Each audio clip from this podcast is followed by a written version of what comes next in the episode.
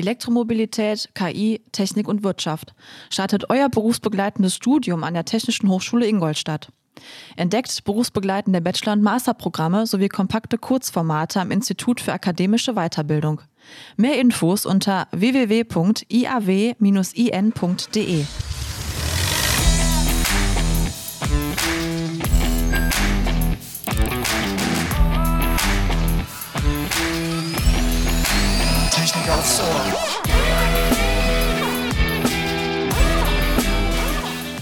willkommen zu einer neuen Episode von Technik aufs Ohr.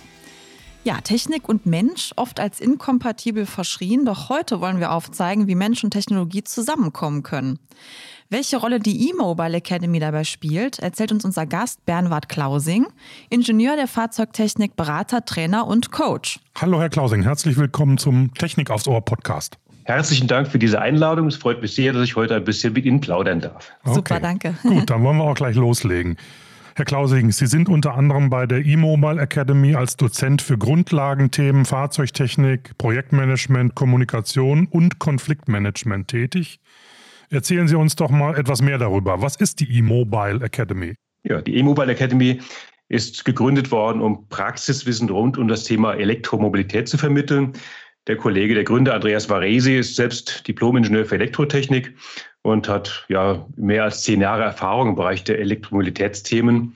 Er war früher mal bei Siemens und hat da viel im Bereich der äh, Bildausbildung auch gemacht und hat sich dann irgendwann entschieden, diese Themengebiete, die ihm sehr am Herzen liegen, auch selbst weiterzubringen. Ähm, und hat aufgrund seiner Erfahrung der letzten Jahre eben auch festgestellt, dass wir uns, wenn wir uns das Thema E-Mobilität anschauen, sehr stark eigentlich in einem Wandel befinden wo es darum geht, das Produkt Auto ist zwar nach wie vor da, aber wandelt sich irgendwie mehr zu einem ja, Software-System mit vier Rädern dran, was auch eingebunden ist in ein, in ein größeres, komplexes System. Ähm, das heißt, rund um das Auto haben wir die, die Themengebiete äh, erneuerbare Energien, wir haben das Thema Ladeinfrastruktur und dann eben die verschiedenen Arten von batteriebetriebenen Fahrzeugen, sei es jetzt Hybridfahrzeuge oder rein elekt batterieelektrisch. Also wenn wir uns diese Themen anschauen, geht es eben sehr, sehr stark in, in eine Vernetzung hinein, die wir in der Art und Weise in den letzten Jahrhundert Jahren der Verbrenner eigentlich nicht hatten. Das heißt, es geht darum, dass wir viel mehr als vorher noch in vernetzten Systemen denken müssen, eben diese drei Perspektiven, erneuerbare Energien, Ladeinfrastruktur und alles, was da dranhängt und eben batteriebetriebene Fahrzeuge sind ja eben ein Gesamtsystem. Wir müssen also anders denken, größer denken, systemischer denken, systemrelevanter denken. Und das war unser, das Anliegen der E-Mobilitätsakademie, hier zu schauen, dass wir letzten Endes ähm, ja, dieses Umdenken, dieses Denken in Systemen mit befeuern, dass wir da Wissensaufbau auch betreiben, wie die Themen vernetzt sind, aber auch eben in die Technik einsteigen, so dass letzten Endes auch verstanden wird, um was geht es denn im großen Ganzen, aber auch worum geht es im, in, im Detail. Mhm. Und ein wichtiges Element ist eben auch, dass wir dabei ganz pragmatisch und auch praxisnah äh, das, die, die Wissen, das Wissen vermitteln wollen. Denn wir, sind, wir kommen beide aus der Praxis, langjährige Erfahrung in der Industrie. Wir wissen eben auch, wie schwierig es immer wieder ist, neue Themen auch ins Leben zu rufen, ins Leben zu bringen. Und insofern spielen diese, diese Themen ähm, ja, Technik und, und Mensch verstehen, Technik und Kommunikation hier eine ganz, ganz große und auch ja, zentrale Rolle. Mhm. Ja, Sie bezeichnen sich selber ja auch als Entwickler von Technik, Menschen und Organisationen. Ähm, das müssen Sie uns mal so ein bisschen näher erläutern, was sich dahinter verbirgt. Ja, gerne. Es gibt so im Bereich der Kommunikation ein sogenanntes Eisbergmodell. Also heißt, wir haben, wenn wir uns einen Eisberg anschauen, den kleinen Teil des, des Berges, der oben rausschaut, so ungefähr ein Siebtel, und der Rest ist unter der Wasseroberfläche.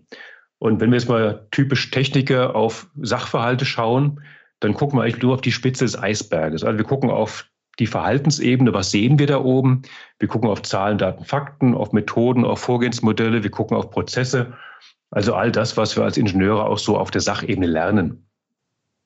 Was wir nicht lernen, ist das Thema ja, psychosoziale Ebene, also das, was unten passiert, äh, sozusagen unter der Wasseroberfläche. Mhm. Da geht es um Gefühle, geht es um Bedürfnisse, um Werte, Erfahrungen, Motivationen, also all die Dinge, die uns als Mensch noch viel, viel mehr ausmachen.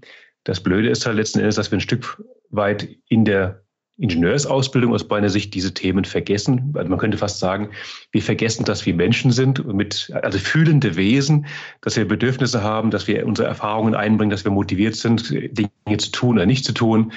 Und das alles kommt, finde ich, ein bisschen zu, zu kurz. Das war mit dem Grund dafür, dass ich mich vor 20 Jahren eben auf die Reise gemacht habe, sozusagen dieses Thema, was, was, was lauert denn da unter der Wasseroberfläche auch zu entdecken. Denn wenn wir das nicht verstehen, dass, dass der Großteil unseres Menschseins, auf dem dann auch Technik sozusagen die Spitze des Eisberges oben rausschaut, auf, auf unser Menschsein eben letzten Endes auch beruht, dann verstehen wir uns selbst nicht und verstehen auch nicht, was da in Firmen passiert. Und das habe ich ganz, ganz häufig äh, erlebt in den letzten 20 Jahren Berufserfahrung, dass man eben irgendwelche Themen vor sich hat und denkt, Hä, was ist denn hier los? Auf der Sachebene ist so alles klar. Man ist mhm. völlig irritiert und denkt, das kann doch nicht wahr sein. Was machen die denn hier überhaupt? Ja, sind die eigentlich völlig verrückt geworden? Also wenn ich da nicht verstanden habe, ähm, was Menschen antreibt, was sie umtreibt, was sie ausmacht äh, und was eben sozusagen unter dem, der Wasseroberfläche auch alles los ist, dann vergesse ich den Großteil dessen, was notwendig ist, um Technik auch sauber entwickeln zu können. Jetzt ist mir bei Ihrer ersten Antwort gleich so eine Frage in den Kopf geschossen. Die bezieht sich so ein bisschen auch auf das Intro, was wir gerade äh, zu Ihnen gesagt haben, nämlich diese Inkompatibilität von Mensch und Technik. Da fällt mir jetzt noch so eine andere Inkompatibilität, mein Gott, was für ein schwieriges, schwieriges Wort, Wort ja. ein, die, die mir immer auch als Kommunikator begegnet, nämlich dass Ingenieure nicht kommunizieren können oder nicht kommunizieren wollen. Wie ist denn da Ihre Einschätzung? Das müsste ja eigentlich auch ein Feld sein, wo noch richtig was zu beackern ist, oder? Absolut. 2000 Prozent Zustimmung. Also das war mit dem Grund. Ich bin ja, auch wenn ich heute im Altmühltal wohne, gebürtiger Mainzer, Mainzer Bub und habe früher im Bezirksverein Rheingau im VDI mich engagiert und habe dort 2009 genau aus dem Grund den ersten Arbeitskreis Kommunikation ins Leben gerufen. Weil auch mein Eindruck immer war, Ingenieure und Kommunikation, zwei Welten prallen aufeinander. also weil es tatsächlich eben in der, in der Ausbildung komplett fehlt, also mal diese Betrachtungsweise Kommunikation und das, was eben unter der Wasseroberfläche läuft. Und wir haben dann diesen Arbeitskreis gegründet. Es war ganz lustig, weil der damalige Bezirksleiter dann zu mir sagte, Herr Klausing, also wenn Sie jetzt neue Arbeitsgruppe gründen, seien Sie nicht, nicht traurig, wenn da nur drei oder vier Leute kommen beim ersten Mal. Sag ich, schauen wir mal. und wie viele waren es? Ja, es waren da 30. Ja, ja. ja, und es war dann auch, wir haben dann alle einmal im Quartal einen Vortragsabend gemacht, aber so einen Impulsvortragsabend, wo es darum ging, dass wir Menschen ins Erleben bringen, dass wir ihnen eben was mit auf den Weg geben, dass wir sie eben an, ansprechen und eben auch ja, in ihren Gefühlen, in ihrem Menschsein treffen. Das heißt, dass sie immer auch was für sich mitnehmen. Und das war mit ein Grund, warum sich dann dieser Arbeitskreis auch zum erfolgreichsten Arbeitskreis des ganzen Bezirksvereins entwickelt hat.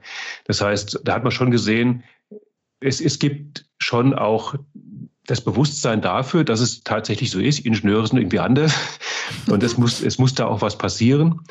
Aber trotzdem finde ich aus heutiger Sicht immer noch, dass das noch viel zu wenig Einzug gehalten hat äh, in, die, in die Ausbildung. Es mag mittlerweile ein bisschen besser geworden sein, aber ich glaube, dass da noch eigentlich am meisten Potenzial drin liegt, wenn wir die Technikausbildung ähm, würzen mit dem Großteil dessen, was sozusagen im Eisbergmodell unten schwimmt. Das heißt, das Thema auch Menschen verstehen. Also wenn wir uns selbst als Menschen besser verstehen, wenn wir verstehen, wie Menschen zusammenwirken, dann wird uns auch das Thema Technikentwicklung viel leichter fallen und wir haben ein etwas besseres Leben tatsächlich. Ja, man kann sich das dann auch ein bisschen einfacher alles machen. Ne? Also auch innerhalb von Projekten, in der Zusammenarbeit und das Endergebnis sollte dann ja auch stimmen, sag ich mal. So kann man das wahrscheinlich zusammenfassen, oder? Absolut.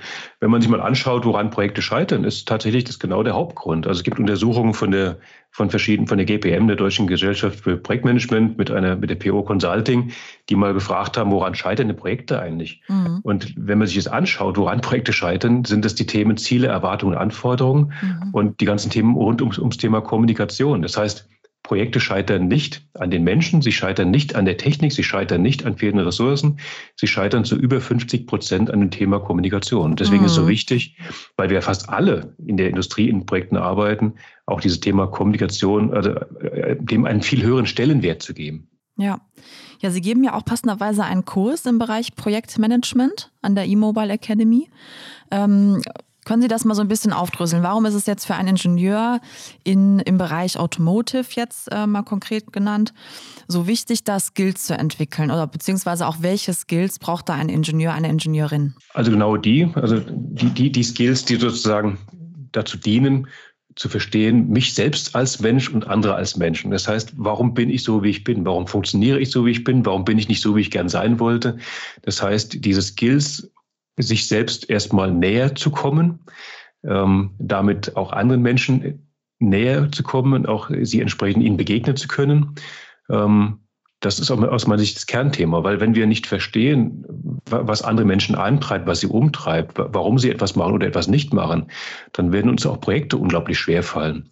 Und das sieht man eben auch, wenn man in Projekten drin äh, steckt, wo man eben auch immer wieder sieht, eigentlich ist doch alles ganz logisch. Also auf der Sachebene sind sich alle einig, das ist eine tolle Sache, wir machen das auch. Und es passiert nichts.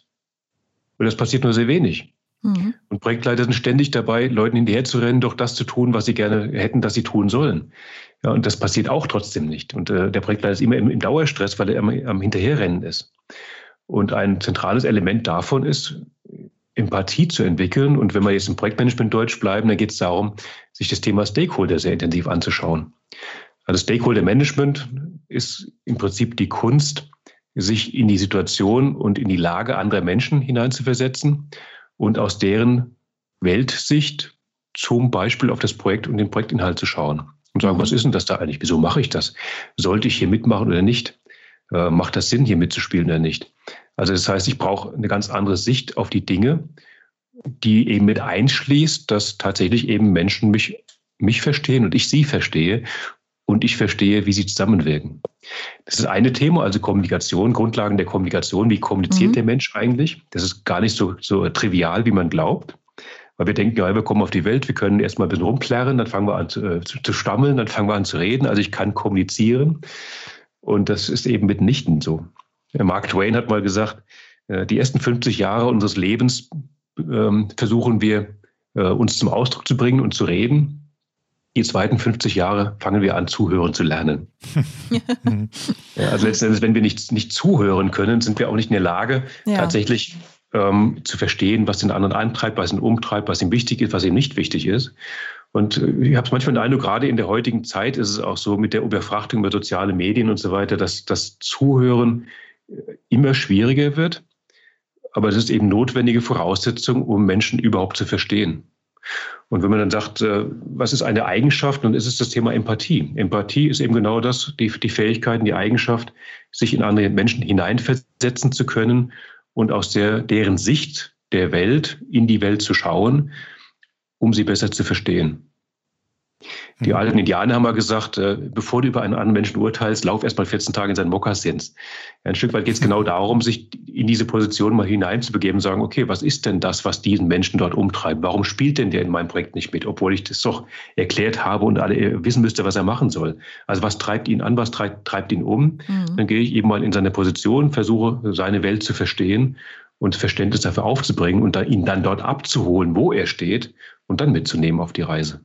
Mhm. Und das ist im Projektmanagement Deutsch gesprochen mit das Thema Stakeholder Management, die Positionen der anderen einnehmen zu können, zu verstehen, um sie dort abzuholen, wo sie heute stehen und dann aufs gemeinsame Projektziel auszurichten.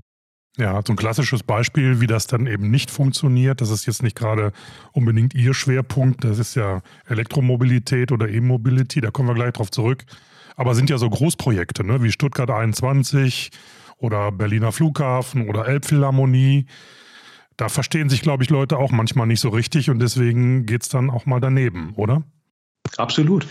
Also als, als Stuttgart 21 so hochgekocht war, war ich damals in Amerika drüben, bei einem Kollegen von, von Goodyear war das damals. Und abends waren da die Bilder, wo dann äh, Leute mit, ich glaube, ein, ein älterer Herr mal, dem, dem, dem ist der Wasserwerfer ins Auge gekommen, dann hing das Auge irgendwie so halb raus, war ziemlich eklig anzusehen. Bei jedenfalls sah das aus wie Straßenschlachten. Und dann kamen die amerikanischen Kollegen zu mir abends und sagten, was ist denn bei euch in Deutschland los? Ich, was meinst du? Ja, habt ihr Bürgerkrieg oder was? Ich sage, gesagt, nein, nein, äh, wir wollen bloß nur einen, einen neuen Bahnhof bauen. ja. Und es, aber die Bilder, die nach außen gedrungen sind, haben genau das gezeigt. Also hätte man sich bei Zeiten mal darauf eingestellt, dass natürlich auch Menschen, die in Stuttgart wohnen, sagen, diese, diesen Bahnhof gibt es, seit ich geboren bin. Ja, und den wird es auch geben, wenn ich in die Kiste falle. Ich will nicht, dass dieser Bahnhof wegkommt. Das ist für mich ein Stück Lebensinhalt. Für mich gehört er zu Stuttgart dazu. Das heißt, auch diese Menschen zu verstehen, die sagen, ich habe hier einen berechtigten Standpunkt. Ähm, ich will, dass dieser Bahnhof erhalten bleibt. Äh, dann hätte man diese Widerstände zumindest mal zwar nicht, nicht brechen können, aber zumindest mal hätte man in den Dialog gehen können, früher und sagen, ja, können wir verstehen, aber äh, wenn wir diesen Bahnhof bauen, zum Beispiel, hat er viel Gutes, weil wir schaffen Beschäftigung über einige Jahre in Stuttgart. Wir sichern damit die, das, die Existenz vieler Unternehmen, Bauunternehmen, Zulieferer, äh, Engineering-Unternehmen, Architektenbüros, also die ganzen positiven Effekte, die auch ja natürlich zusammenhängen mit so einer Großbaustelle, die sind, glaube ich, gar nicht bei Zeiten sauber kommuniziert worden. Und dann sind die Widerstände groß. Mhm. Also ich muss mhm. natürlich einfach die Menschen verstehen und sagen, ja, es wird immer Leute geben, die dagegen sind. Das wird auch immer, wird immer so sein. Klar, ja. Ich kann zumindest versuchen, sie abzuholen. Und mhm. da ist für mich so der, der, der Kernsatz guten Projektmanagements, macht Betroffene zu Beteiligten. Mhm. Ja. Ja, muss dann einfach nur den Blickwinkel mal ändern. Da gibt es beim VDI sogar eine Richtlinie für. Oh, ja. und wie heißt die Nummer? Kennst du die nee, auswendig? Die, ach, die, die, Nummern kann ich alle nicht, das sind so viele Was? Nummern, also die habe ich nicht im Kopf, aber es geht einfach um die Bürgerbeteiligung bei Großprojekten. Und da spielt das Thema Stakeholder-Management auch eine große Rolle. So viel zum Thema Eigenwerbung. Das war jetzt der Werbeblock. Ja, ich habe schon gemerkt. Sarah, kannst naja. weitermachen. Packen wir euch auf jeden Fall in die Show Notes, dann suchen wir das nochmal raus. Wenn der Marco den ganzen Katalog hier nicht äh, auswendig kennt, hm. dann äh, ist das auch eine Möglichkeit. So. Ja, aber es ist mit dem Grund, warum ich auch im VDI Wissensforum tatsächlich das Thema Stakeholder Management als Referent mhm. vortrage oder als Referent dort gelistet bin, weil ja. das eben ja, ein super. wichtiges Thema ist. Genau. Sehr gut. So, genau. Also äh, zurück zum Thema. Ähm, was sagen Sie denn, Herr Klausing? Also wie können Mensch und Technik Hand in Hand arbeiten? Und was führt uns die Technik auch auf? Wo hilft sie uns? Wo steht sie uns vielleicht im Weg? Also kann man da mal so beide Seiten kurz beleuchten? Ja, also es, wie gesagt, es geht, glaube ich, wirklich darum, dass der Mensch, der Technik entwickelt, eben Menschen verstehen muss und, und auch deren Bedürfnisse. Mhm. Und mein Beispiel dazu, wenn wir uns jetzt die, die agilen Methoden angucken, die ja auch Bestandteil des Projektmanagements sind, wie zum Beispiel Design Thinking oder auch Scrum, da mhm. haben wir da ein zentrales Element, was genau das auch zeigt, denn es gibt da die sogenannten Personas. Personas heißt, ich mache genau das. Ich setze mich mal wirklich in die Position des Nutzers hinein und versuche aus dessen Perspektive zu gucken, was ist denn das, was der Mensch wirklich braucht? Was, was hört er? Was sieht er? Was fühlt er? Was treibt ihn an? Was treibt ihn um? Was braucht er? Also wirklich aktiv genau diese Rolle des Betroffenen, des Kunden einzunehmen. Dann hat der Entwickler auch viel mehr Verständnis dafür, ähm, was denn der andere für eine Bedürftigkeit sozusagen hat. Das heißt, äh, auch da diese Positionsänderung, diese empathische Haltung, ich gehe mal in die Position des Nutzers hinein, ist, glaube ich, ganz, ganz wichtig, um eben Technik auch am, am Menschen und für den Menschen entwickeln zu können. Und deswegen glaube ich, also Technik muss dem Menschen dienen, nicht der Mensch der Technik. Also das heißt, wir sollten gucken, wer, wer hat die Oberhand? Hat die KI die Oberhand oder hat die, hat die natürliche Intelligenz die Oberhand? Ich, ich denke, letzteres ist wichtig, dass wir trotz aller Möglichkeiten, die uns auch die modernen Technologien bieten, sagen, am Ende ist die wichtigste Methode der gesunde Menschenverstand, GMV. Das ist die Methode, die ganz oben steht. Und ich finde auch, Technik muss eben deswegen sinnvoll und auch nachhaltig sein. Und mit nachhaltig meine ich auch so ein bisschen ja, das Thema Enkeltauglichkeit. Also wenn wir Technik entwickeln, die dazu dient, dass wir unsere Umwelt erhalten, uns die Nachwelt erhalten, dass unsere Kindeskinder nicht sagen, Mensch, Opa, was hast denn du da gemacht? Wieso hast du die Welt kaputt gemacht? Dann ist es das, was, was wir tun sollten, weil Technik uns und den nachfolgenden Generationen nützt. Mhm. Und es geht auch darum zu gucken, wo ist denn hier so der Grenznutzen? Also wo, wo fängt etwas an zu kippen, wo man sagt, ein Beispiel, ähm, in den letzten 20 Jahren hat die Luft, Luft, Luftfahrtindustrie enorm an, an, Bedeutung gewonnen, hat sich, ist enorm gewachsen, aber natürlich auf Kosten erstens äh, der, der Natur und der Umwelt, weil, weil die, die, der CO2-Abdruck, Fußabdruck eines, eines Fliegers enorm ist und damit auch derjenige, der reist mit dem Flieger. Und äh, ein anderes Thema ist, dass letzten Endes die Luftverschmutzung auch im, im flugnahen, Flug, flugplatznahen Umfeld sehr viel Geräuschentwicklung mit sich gebracht hat. Mhm. Und ich bin ja, wie gesagt, gebürtiger Mainzer und komme aus der Frankfurter Region. Und tatsächlich war es dann so, dass irgendwann der Frankfurter Flughafen so weit gewachsen ist, dass für uns das Wohnen dort nicht mehr erträglich war in der Region, weil es uns zu laut geworden ist. Wir haben gesagt, wir, wir gehen da weg. Wir gehen irgendwo hin, wo es leiser ist, wo, wo, wo die Luft sauber ist und das Bier lecker schmeckt und hat es uns nach Bayern verschlagen. Ah, wunderschön. Da kann man auch gut wohnen ja? und leben. Genau. Also von daher ist immer die Frage, wo ist der Grenznutzen? Also, also wann fängt es an zu kippen, wo Technik dann letzten Endes auch den Menschen mhm. nicht mehr nutzt, wo, wo er eigentlich dann einen gegenteiligen Effekt erzeugt und dem Menschen mehr schadet, als dass er ihm nutzt. Mhm. mhm.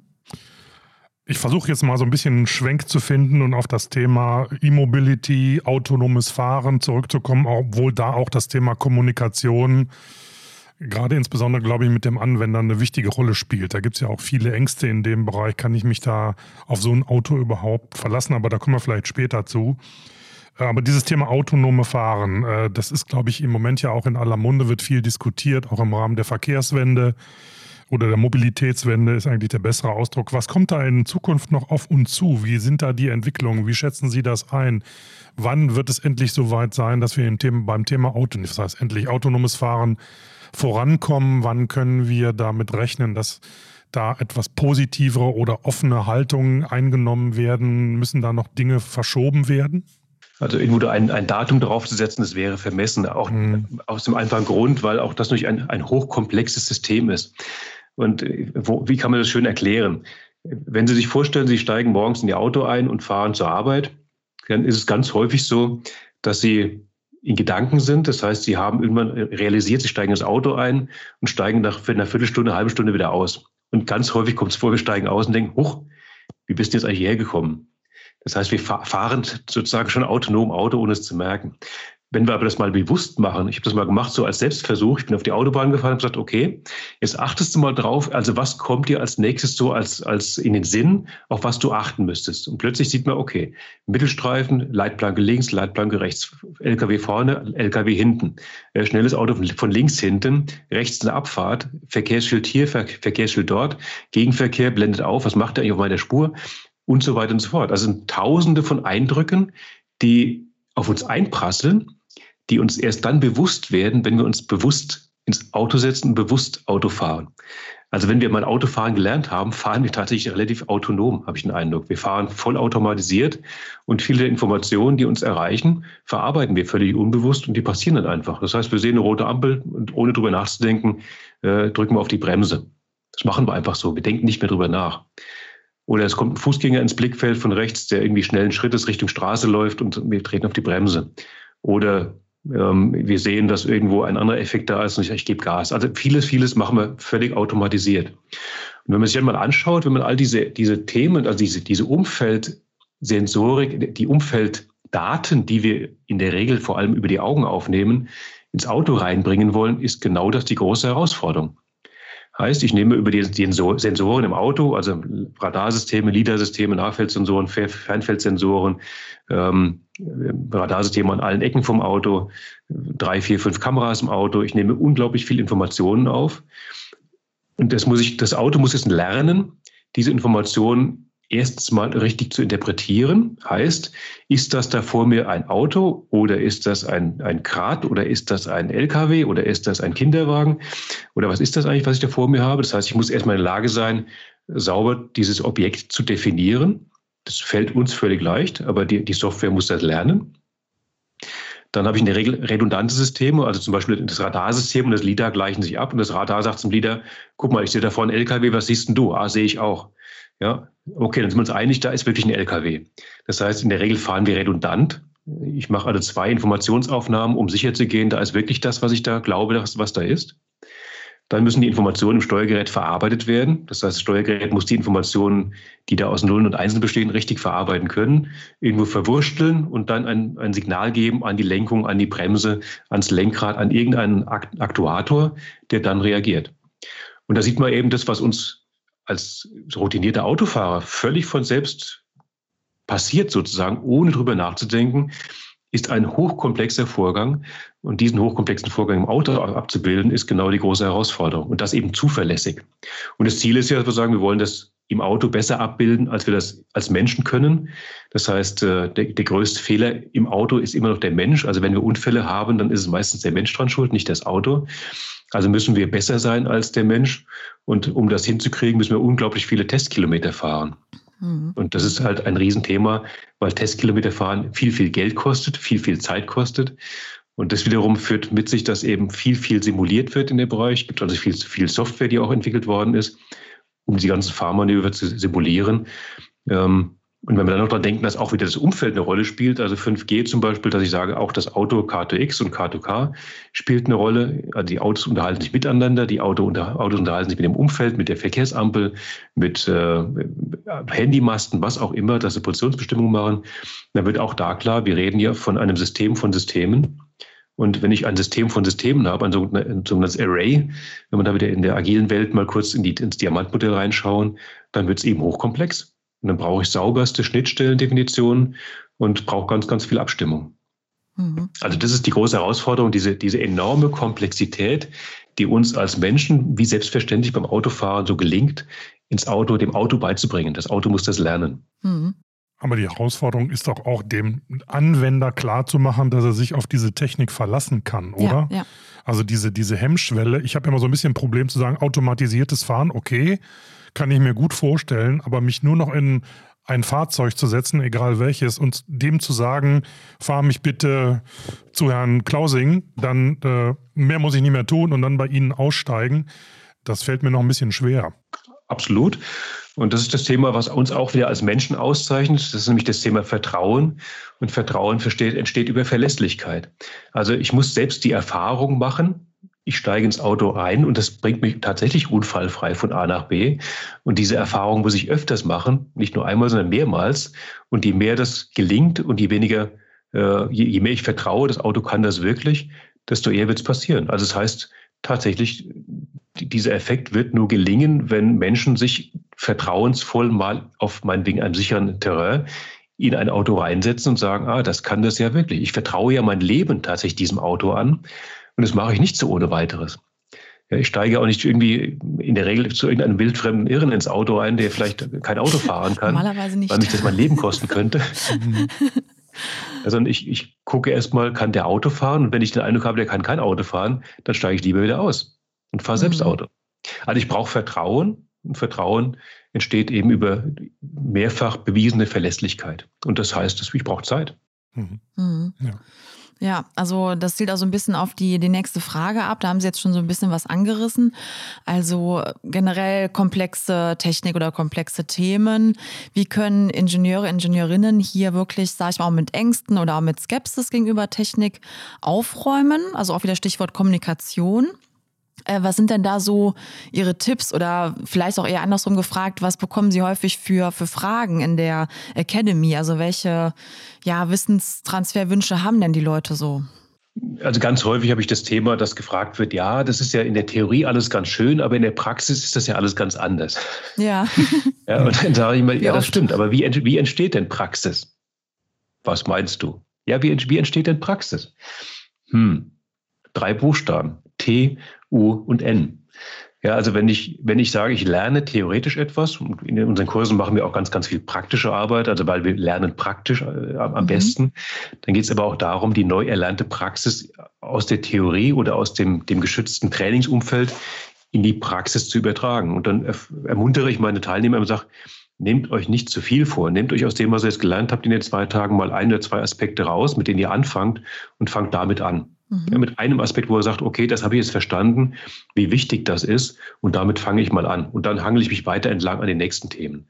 Und das, was als Rückmeldung immer kommt, ist letzten Endes, dass sie verstanden haben, die, die Teilnehmer, wie wichtig es ist, die, die Ziele sauber zu definieren. Mhm.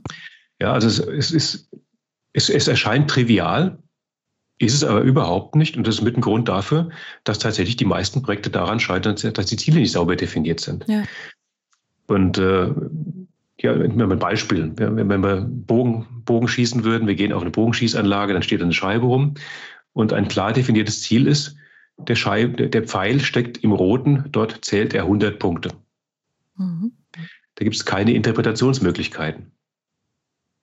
Ja, ist völlig klar. Wo soll der mhm. Pfeil stecken? Und diese Zielklarheit zu erzeugen, ist eben ein Riesenthema. Ähm, und das wird den meisten Teilnehmern im Rahmen der Kurse klar, dass wenn ich nicht sauber definiert habe, wo ich hin will, ich mich auch nicht wundern brauche, wenn keiner mitgeht. Also wenn ich das Geschwurbel mache, sage, guck mal, hier ist ein Pfeil, da ist ein Bogen, da vorne steht eine Scheibe, mach mal. Ja gut, dann weiß man äh, nicht genau, was jetzt, ne? ja, äh, okay, soll ich den Pfeil dahin werfen? Soll ich dich jetzt erstechen mit dem Pfeil? Soll ich den Nachbarn erschießen? Oder ist ein Hase, den, den, kann ich auch erschießen. Ja, also was soll ich mit dem Ding machen? Nein, der Pfeil soll ins Rote, da, da zählt er 100 Punkte. Also das, das Ziel sauber zu definieren, ist genau ein Kernelement, was, was dann klar geworden ist, dass das eigentlich das Wichtigste überhaupt ist. Also als, als erstes Element ähm, Zielklarheit zu erzeugen. Weil dann, wenn ich Zielklarheit habe, ziehe ich auch sofort meine Mannschaft mit. Also wenn ich, ein, wenn ich für mich Zielklarheit habe, mhm. ist es auch einfacher, die Projektteilnehmer, die Projektmitglieder, die Teammitglieder mitzunehmen, sagen, das ist unser Ziel. Wir haben jetzt hier zehn äh, Pfeile. Äh, jeder darf einmal auf die Scheibe schießen. Ihr wisst, jeder Pfeil zählt maximal 100 Punkte. Und jetzt gucken wir mal, wie viele Punkte wir schießen können. Aber ihr wisst, was das Ziel ist. Und als Team wollen wir, was weiß ich, jetzt nach dem ersten Durchlauf mindestens mal 500 Punkte geschossen haben. Kriegen wir das hin? Hm, schauen wir mal.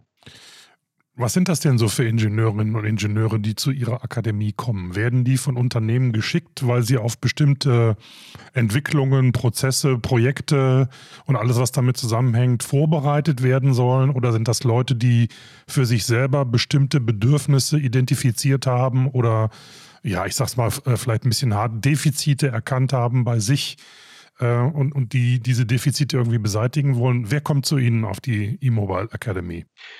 Es sind zunächst mal diejenigen, die einen gewissen Handlungsdruck haben. Als Beispiel sind jetzt natürlich in der Immobilienwirtschaft durch die verschiedenen Gesetzgebungen, die jetzt gerade eben äh, gemacht worden sind, das Wohnungseigentümergesetz, äh, was eben dafür sorgt, dass, dass Wohnungseigentümer eben die Möglichkeit haben, auch wenn sie zur Miete wohnen, äh, nein, dass Wohnungseigentümer eben äh, ihre Mieter zum Beispiel eine, eine Ladenetzinfrastruktur zur Verfügung stellen müssen, wenn die das haben wollen.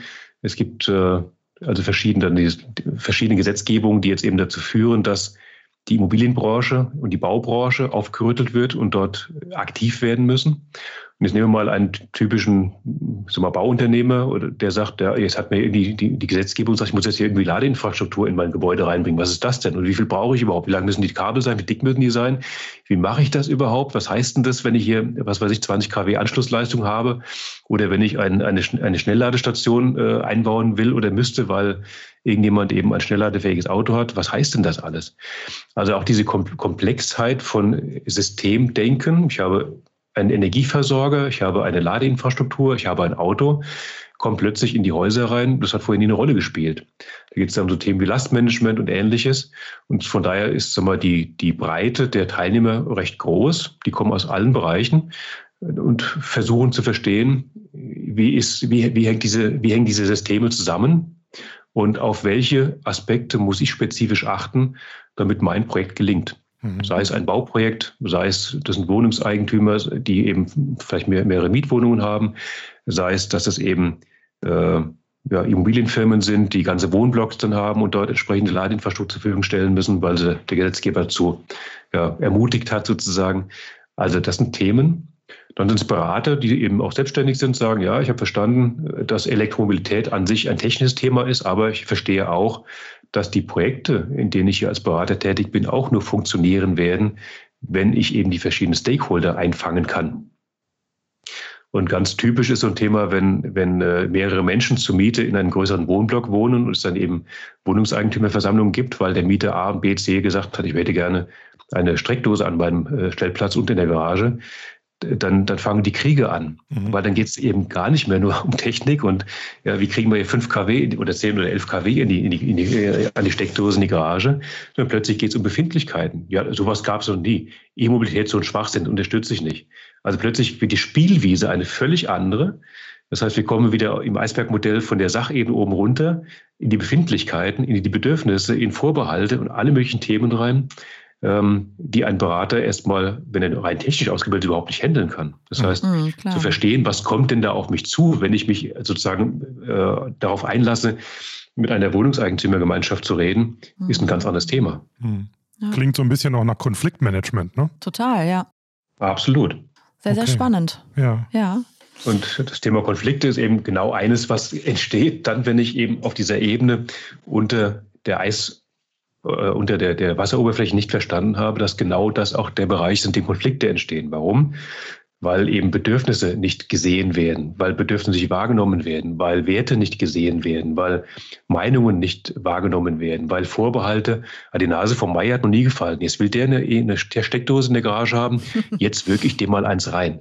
Ja, das sind die zutiefst menschlichen Themen, die dann passieren. Ja, so, ne? Und jeder, jeder Berater, der sich darauf nicht ein, also da nicht eingestellt hat, indem er vorher gesagt hat, mhm. ich muss mal gucken, was da alles so hochkommt, der wird da gnadenlos, äh, also richtig, äh, ja, Scheitern. mit blutiger Nase rauskommen ja. oder, oder gnadenlos scheitern. Wird ja, nicht funktionieren.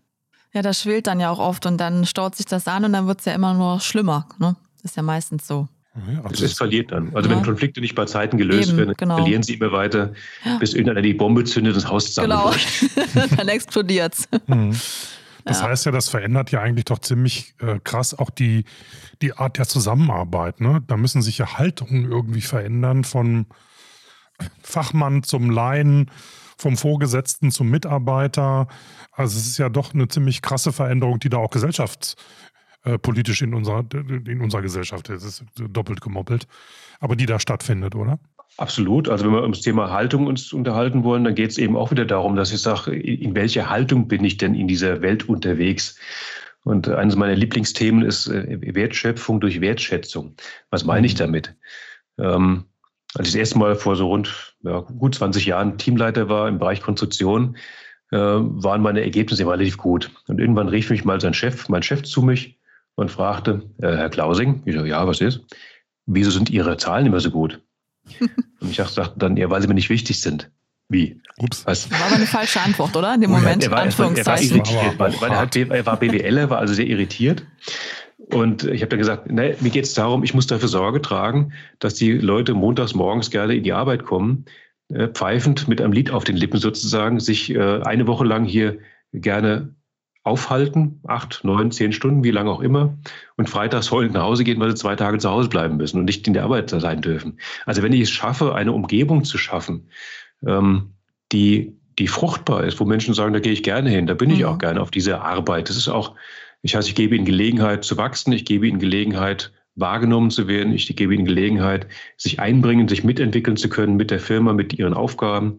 Ähm, das heißt, ich schätze die Menschen an sich, die dort für mich bzw. für die Firma und auch für den Kunden arbeiten, dann ist das eben eine Art von zugewandter Haltung. Und wenn wir jetzt mal wieder ins Beispiel gehen äh, mit, mit einer Wohnungseigentümer, Wohnungseigentümergemeinschaft, da wäre es ähnlich. Ne?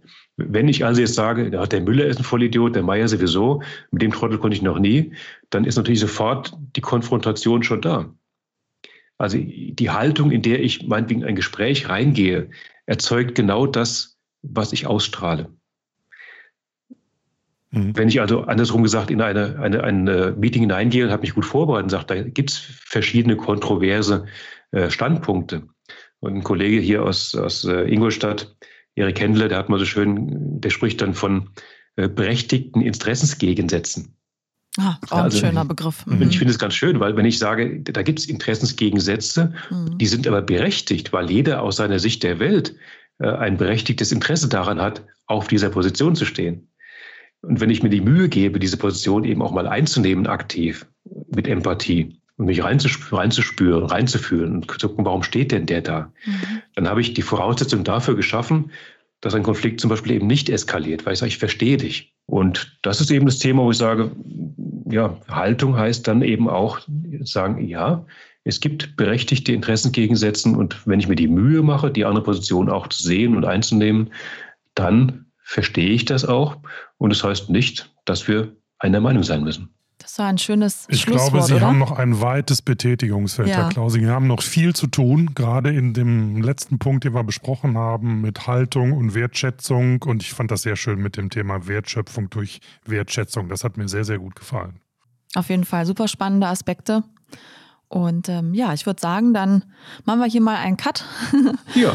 so ja. sinnbildlich. Und ja, ich würde einfach mal sagen, in den Show Notes, da findet ihr auf jeden Fall noch viele weitere Informationen, auch zur E-Mobile Academy und zu den Kursen von Bernhard Klausing. Das packen wir euch da auf jeden Fall rein. Ansonsten für alle, die sich immer an Weiterbildung orientieren wollen und da interessiert sind, gibt es auch das neue VDI Career Center, wo man sich als VDI-Mitglied dann umgucken kann, plus das Karriereangebot beim VDI Verlag. Da gibt es auf jeden Fall noch sehr viel für alle Interessierten zu entdecken. Genau, dann bedanken wir uns bei unserem heutigen Gast, lieber Herr Klausing. Danke. Das war wirklich ein sehr interessantes Gespräch. Würden wir gerne sicherlich nochmal fortsetzen. Ja. Ähm, wenn ihr noch irgendwas für uns habt, wenn ihr uns Vorschläge machen wollt für Themen, wenn ihr uns äh, was sagen wollt, was euch gefallen hat, was euch nicht gefallen hat, was man anders machen kann, dann schreibt uns unter podcast.vdi.de. Ihr kriegt ganz bestimmt eine Antwort und eine Reaktion. Und ich würde sagen, das war's für heute und bis zum nächsten Mal. Bis zum nächsten Mal. Tschüss. Tschüss. Elektromobilität, KI, Technik und Wirtschaft. Startet euer berufsbegleitendes Studium an der Technischen Hochschule Ingolstadt. Entdeckt berufsbegleitende Bachelor- und Masterprogramme sowie kompakte Kurzformate am Institut für akademische Weiterbildung. Mehr Infos unter www.iaw-in.de.